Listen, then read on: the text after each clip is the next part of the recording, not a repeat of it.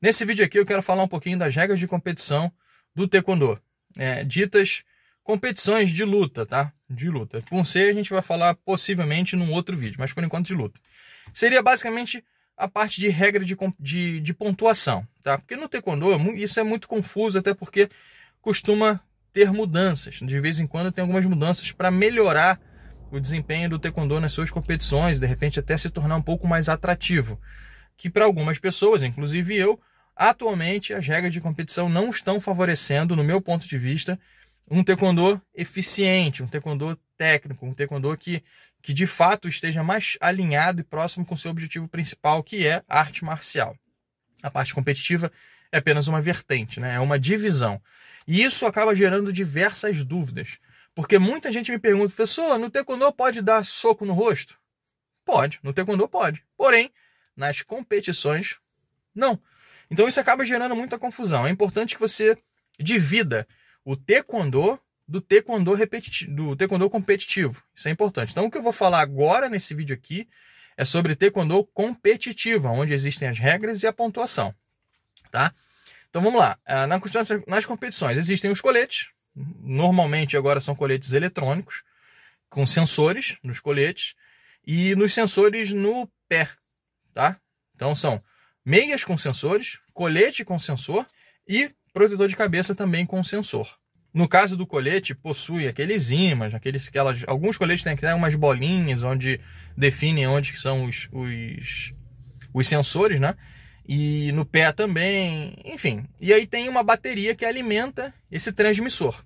Então o sensor ativa a bateria alimenta uma placa de circuito que envia um sinal de pontuação para o sistema que está na mesa de arbitragem e aí esse sistema ele pontua automaticamente.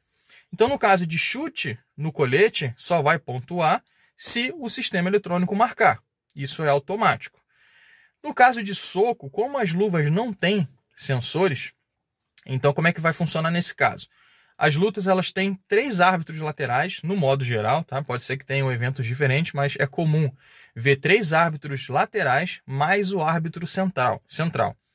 Quando a pontuação de soco, ela só vale se pelo menos dois dos três árbitros laterais marcarem ponto. Porque o que, que é visto? A contundência do soco, isso é visto. Aonde que o soco pegou, aonde é, é visto também se foi uma técnica limpa. Feito isso, se os árbitros, dois dos três árbitros laterarem, laterais marcarem ponto, beleza, vai um ponto para a pessoa que deu o soco, né? Para o atleta que deu o soco. Contato de pé com o colete são dois pontos. Se o chute for rodado, aí são dois pontos adicionais, totalizando quatro pontos. Isso no tórax, tá? Se for no rosto, qualquer chute no, no, no rosto que seja detectado pelo protetor, pelo equipamento eletrônico, vale três pontos. Se for rodado, adiciona dois pontos extras. Né? No caso, ficariam cinco pontos. Então, ó, lembrando, soco, um ponto, independente de como. Tá? Chute no protetor, dois pontos, protetor de tórax. Chute no protetor de cabeça, três pontos. Se o chute for rodado, adiciona dois. No caso do tronco, dois mais dois, quatro. No caso da cabeça, dois mais três, cinco. Essas são as pontuações. Existe também a parte de falta, que eu, não, eu nem, nem pensei em comentar nesse vídeo aqui, mas já estou aproveitando e já vamos falar logo.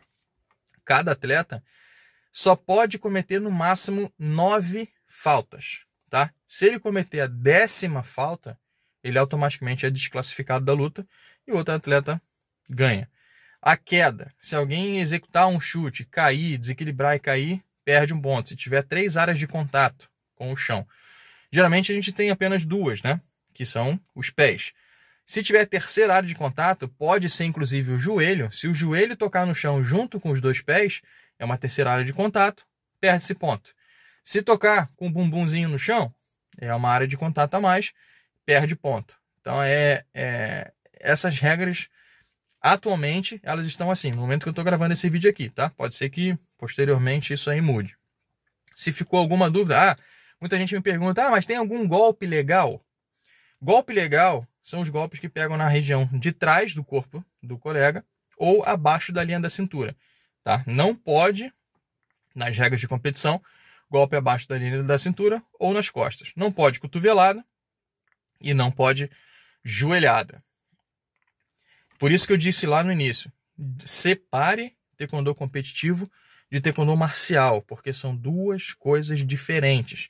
Taekwondo marcial vale tudo, porque ele é treinado para defesa pessoal.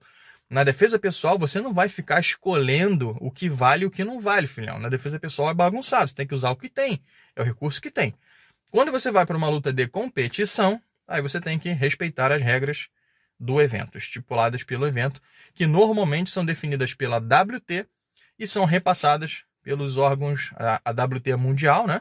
São repassadas para os órgãos é, nacionais, no caso do Brasil, CBTKD, Liga Nacional e por aí vai, que por sua vez repassam para as federações, que por sua vez atualizam os técnicos e professores para que eles tenham ciência da nova regra e repassem essas novas regras para os alunos, para que os alunos não cometam infrações sem conhecimento, né? Por falta de conhecimento.